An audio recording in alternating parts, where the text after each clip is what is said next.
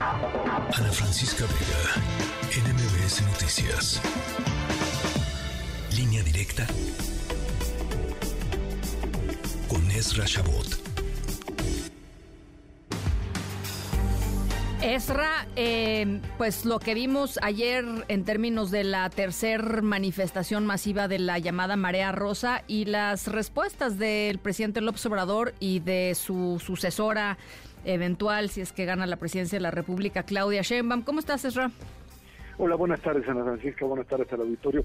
Una paradoja de la vida, te diría yo, hace unas horas, como seguramente lo informaste, pues eh, fallece Carlos Ursúa, Así es. un hombre un hombre que pues estuvo con Andrés Manuel López Obrador en la, fase de como jefe de gobierno, él fue su secretario de Finanzas, lo fue siguiendo, llega a la Secretaría de Hacienda y finalmente en esta pues eh, lucha de dos polos, bipolar, llamémoslo así, de por un lado aquellos que pues hablan de la transformación bajo el principio de que todo lo que se hizo desde pues eh, el fin del partido hegemónico el PRI es eh, pues simple y sencillamente inaceptable es corrupto es es una simulación. El propio Ursúa es quien pues en un momento determinado tiene las agallas la valentía y la forma digamos de decir señores me equivoqué perdón, pero esto no funciona así. Eh, me están tratando de armar proyectos de país sin tener los recursos suficientes para ello. Eh, hay que recordar que fue ahí un pleito específicamente con Manuel Bartlett por el tema del gas, por el tema del valor presente, pues era una discusión académica y de, así que de primero de economía, y que lo lleva finalmente a, a, brincar, no solamente a salir y romper, sino hace unos meses a llegar al equipo de Xochitl y el día de hoy, el día de hoy desgraciadamente fallece. Eh, eh, esto en conexión con pues finalmente lo que sucedió el día de ayer, de las dos visiones, dos visiones que se manifiestan abiertamente opuestas entre sí.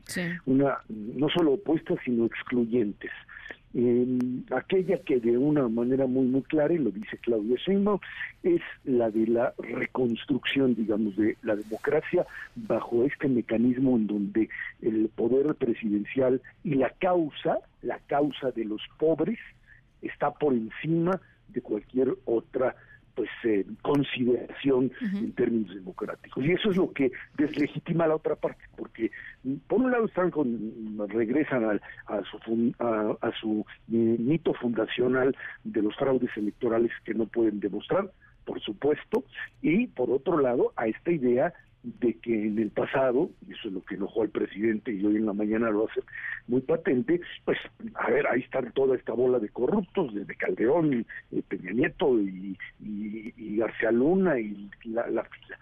A partir de esto, llegamos a Francisca a una situación en donde parecería ser que como se está descalificando a todo el proceso de transición democrática en su conjunto, entonces pues lo que hace Córdoba ayer es decirle, señores, la constitución y el país, en este cabemos todos.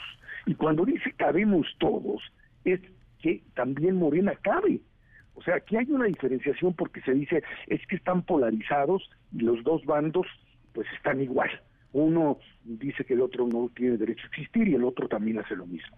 Creo que una de las partes rescatables, muchas tiene el discurso del propio Córdoba, era esta idea de, perdón, pero pues todos cabemos. La idea es competir en un marco en donde la oposición y el gobierno sean legítimos, en donde las mayorías gobiernen, pero no tengan el poder de legislar por encima de derechos de la minoría y del ciudadano en general.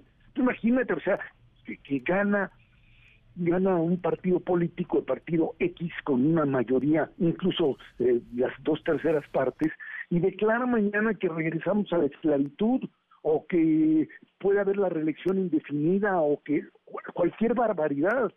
Para eso está una constitución, para contener los abusos, para eso la división de poderes, porque las mayorías, las mayorías también pueden terminar legitimando proyectos autoritarios que excluyan, que dañen al individuo, que no eh, encuentren un mecanismo de conciliación entre el interés público y el privado. Y esa es la parte fundamental. Oye, Ezra, ¿y si había gente que pensaba que a partir del registro formal, digamos, eh, Claudia Sheinbaum tendría un poquito de margen para, pues no sé, plantear algo o alguna idea propia eh, o quizá para em, eh, utilizar un lenguaje distinto al que utiliza el presidente López Obrador en términos de la división que, que, que, causa, digamos, cotidianamente, pues se quedaron con las ganas de verlo ayer, porque ayer era el día en donde ella podría haber sacado eh, pues, sacándole la vuelta, digamos, a, la, al, al, descrédito que, terminó por, por imponerle a, la gente que salió a, marchar, pues digo, en su, en, su, en su grandísima mayoría por voluntad propia. Sí, y bueno, mientras en un lado, pues sí, pero, o sea, obvio que los que salieron a marchar de una manera muy, muy clara, eh, en el fondo representan a la otra opción, a la opción de Xochitl Está bien. Podrían decir, pero bueno, ahí estaba. Eh, en el caso de Claudia, la gran apuesta de ella y política ha sido el eh, crecer al amparo de la figura de Andrés Manuel López sí, sí, sí, Así lo ha hecho. Eh, es cierto que requeriría o podría generar una, una separación, pero aquí hay una lógica de poder distinta a la que teníamos anteriormente, y esto es importante decirlo.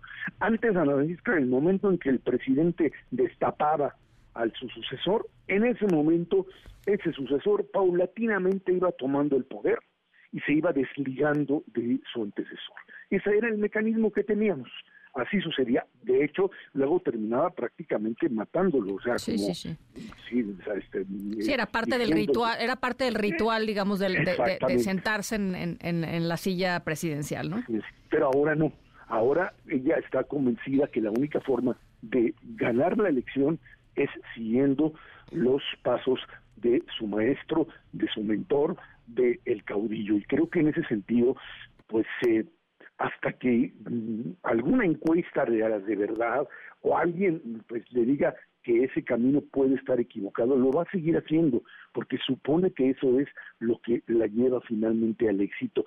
No lo sabemos. Esta es una, va a ser una lucha entre esta marea rosa que puede participar y que si participa masivamente tiene oportunidad de ganar, y el movimiento popular de López Obrador, que tiene también esa capacidad.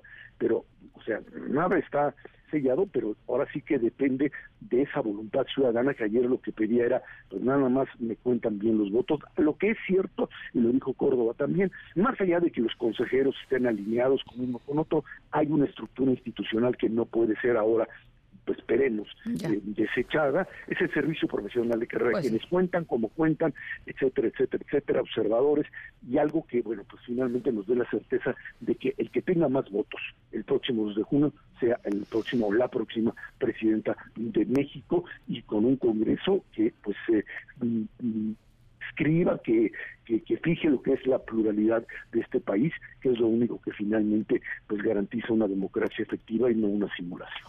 Bueno, pues ahí está, eh, Ezra, te mando un abrazo, buen arranque de buen arranque de semana y estaremos eh, en la conversación. Claro que sí, muchísimas gracias, Ana Francisca. Ana Francisca Vega, NMBS Noticias.